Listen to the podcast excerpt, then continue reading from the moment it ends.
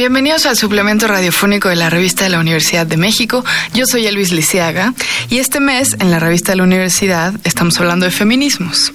Así que en este programa estamos haciendo una serie de programas sobre colectivas feministas, espacios feministas, lugares formales e informales de mujeres para mujeres. Y este es nuestro último programa de esta serie y para cerrar con broche de oro vamos a hablar con un colectivo bastante diferente a todos los que hemos entrevistado porque ya hablamos de librerías, de galerías, de mujeres de la industria del cine que exigen paridad de género, perspectiva de género en las películas. Ya hablamos con las escritoras, con Mujeres Juntas Marabunta. Y ahora vamos a hablar con un colectivo que se llama Desde la Periferia. Y para eso tenemos a Iracema en nuestro programa. Hola Iracema. Hola Elvis Yael, muchas gracias por la invitación. Oye, cuéntanos un poquito cómo tú eres escritora, eres artista gráfica, eres ilustradora. Cuéntanos un poquito de lo que tú haces y cómo llegaste a, desde la periferia. ¿Tú lo formaste? ¿Ya habías pasado por otros colectivos? Bueno, sí, yo escribo, soy, como bien dices, ilustradora y activista feminista.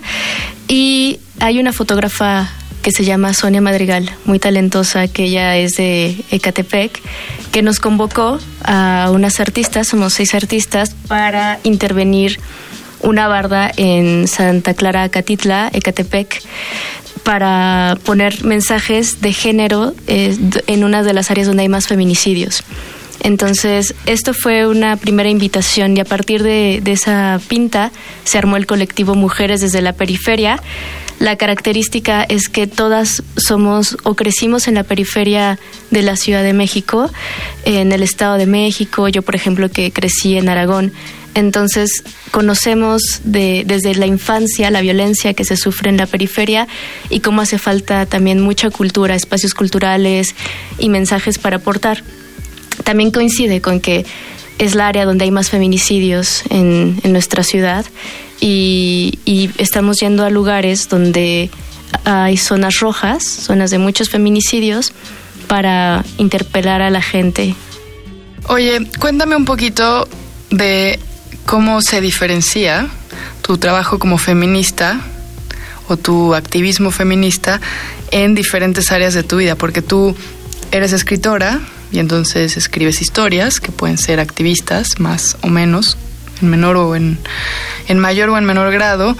A la vez eres ilustradora, ¿no? Donde a lo mejor el trabajo es más directo, de activismo, y a la vez perteneces a otros colectivos donde también eres feminista y eres activista. Claro, es muy interesante porque yo empecé a dibujar y a escribir antes de ser feminista y cuando conocí el, el feminismo le dio un una vuelca de tuerca a todo lo que yo estaba haciendo y sentí que por primera vez tenía yo un sentido para crear, porque em, yo creo que como artistas, todo, todo artista hace arte político, lo quiera mencionar o no lo quiera mencionar abiertamente, pero elegir qué enunciar es hacer política, ¿no? Entonces, dentro de la literatura, que si bien mis, mis historias son feministas, por supuesto que no pretenden adoctrinar, y, y no es la intención, nada más mostrar una parte de todas las dudas que están flotando en, en el Internet, en el mundo, en la sociedad y, que me generan mucha, mucho interés. Entonces los, los aterrizo yo en mi escritura como una forma de descubrimiento. Y con la ilustración pasa muy similar porque son cosas que igual llegan con toda la retroalimentación, con todo lo que veo que hacen muchísimas artistas, colectivas, escritoras, de las que constantemente me estoy nutriendo para, para crear eh, murales. Y, y es muy diferente porque yo sentía que tenía que hacer alguna especie de activismo, como interpelar a la gente. Yo no sabía cuándo me iban a leer ellos, por ejemplo, ¿no? Que igual puede pasar mucho más tiempo. Es muy difícil también eh, que la gente se acerque a la literatura. Es un camino más lento, más largo, menos visible que, que lo gráfico, ¿no? Lo gráfico de alguna manera siempre va a crear... Eh, un, shock, alguna reacción en la gente de a pie. Entonces me di cuenta de que es una manera en la que yo quiero generar diálogos con la gente de pie, que yo quiero poner un mensaje en la calle eh, que tal vez no pueda ser muy claro las, las, intenciones de la creación, pero sin embargo va a generar alguna reacción. Y ha pasado. Em, Mis murales son feministas, por supuesto. En Picacho Jusco hice uno sobre una familia de mujeres eh, lesbianas que se estaban besando y dije dos es familia. Y, y, estuvo muy bien porque, porque es un centro cultural que pues que acaban de abrir y que pues la gente no está muy abierta a estos temas. Entonces es una manera de interpelar. En Santa Santa María la Ribera hice un mural que se llama Ni zorra, ni cerda, ni puta, ni una menos. Y es una mujer que se le van cayendo las máscaras.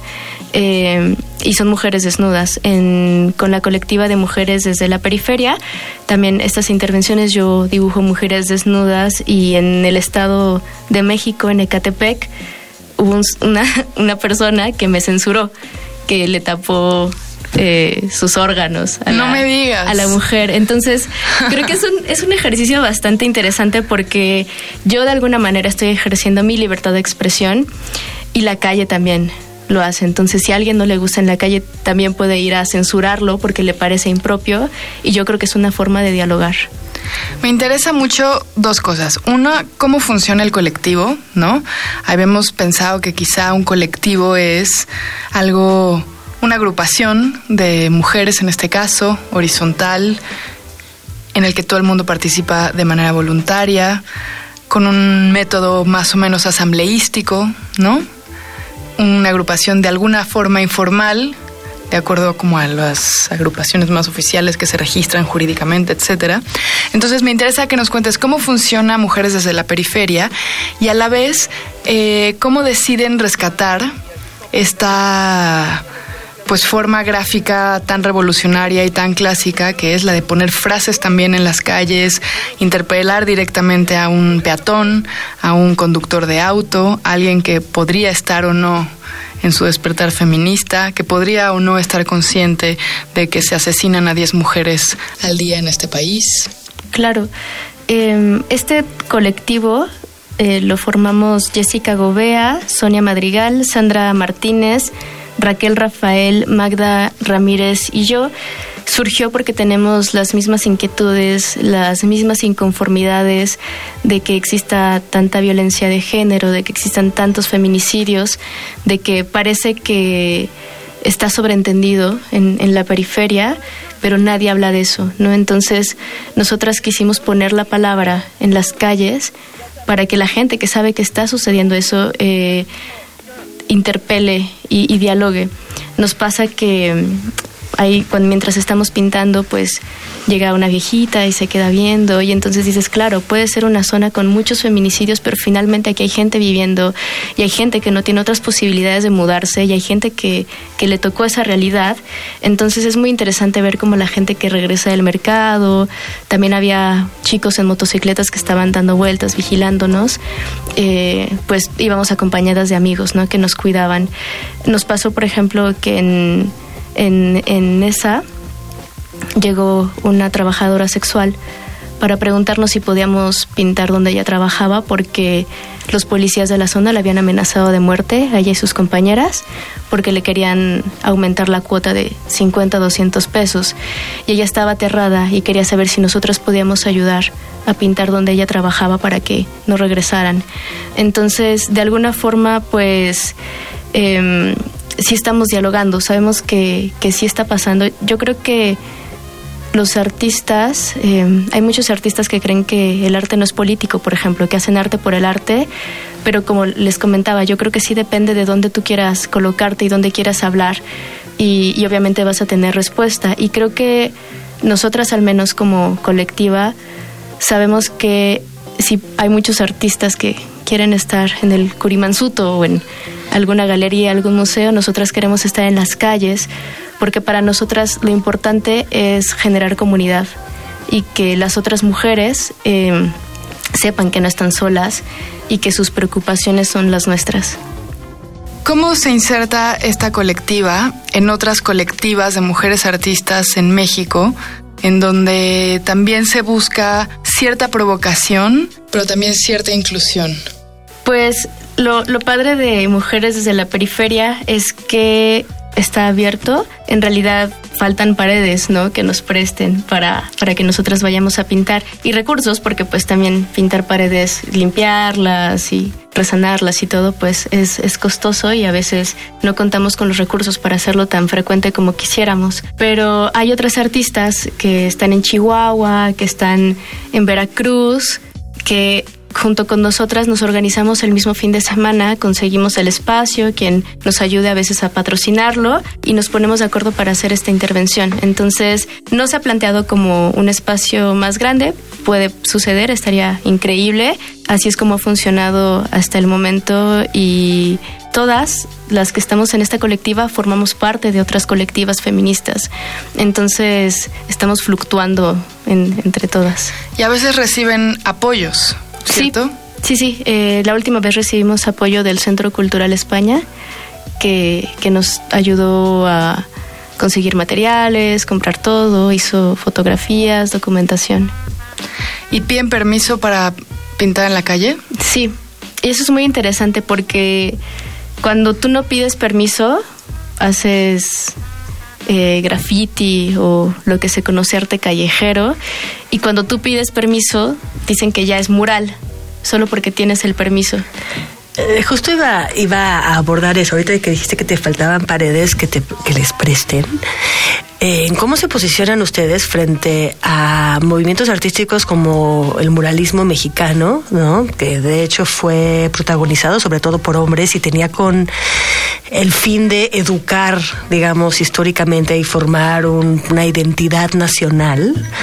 Eh, y, o sea, cómo se posicionan frente con entre ellos y justamente el arte urbano, ¿no? Que, que, que es llevado por pandillas, ¿no? Que es medio ilegal, que sí le habla a la gente de la calle, pero muchas veces son mensajes este, espontáneos, violentos, no controlados, o que pueden también ser mensajes, hay los mensajes de amor que dejan las pandillas también, ¿no? Hay unas, de hecho hay un colectivo que se llama Acción Poética, no sé qué tanto pidan permiso, no sé si conoces estos de Acción Poética, este, que me parece que es de una, un método mucho más salvaje. Entonces, este, y bueno, ¿qué otras cosas ocupan las paredes de la ciudad? Pues ocupan los mensajes políticos, una vez más es, es este un espacio para la política, y los mensajes comerciales, que es una manera de eh, invitar al consumo. Entonces, sobre todo, llevando la parte artística y política, ¿cómo se posicionan ustedes frente a qué retoman quizás y de cómo se alejan del muralismo y del arte callejero? Me encanta, me parece muy interesante. Em, yo creo que estamos alejadas del muralismo para intentar educar a las mentes de la generación, como más hacerlas ver qué está pasando, ¿no? Porque pues muchas veces es más real que la gente niegue las cosas a que quiera aprenderlas. Y, yo soy muy fan de que se tomen las calles. Yo no pediría permiso para pintar, pero me toma tiempo, entonces me van a cachar y me van a llevar a la delegación.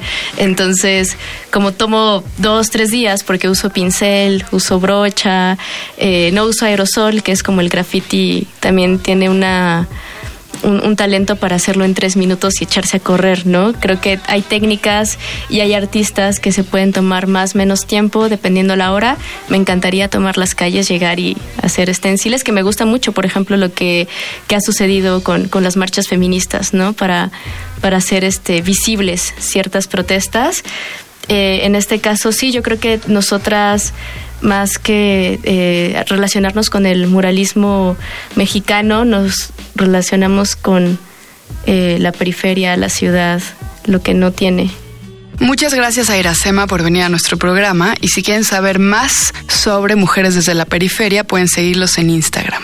Para seguir leyendo sobre feminismo les recomendamos los artículos Traicionando al Gran Hermano, el despertar feminista en China, en fragmento, de Leta Hong Fincher, y un fragmento también de la novela gráfica de Power Paola titulada Virus Tropical.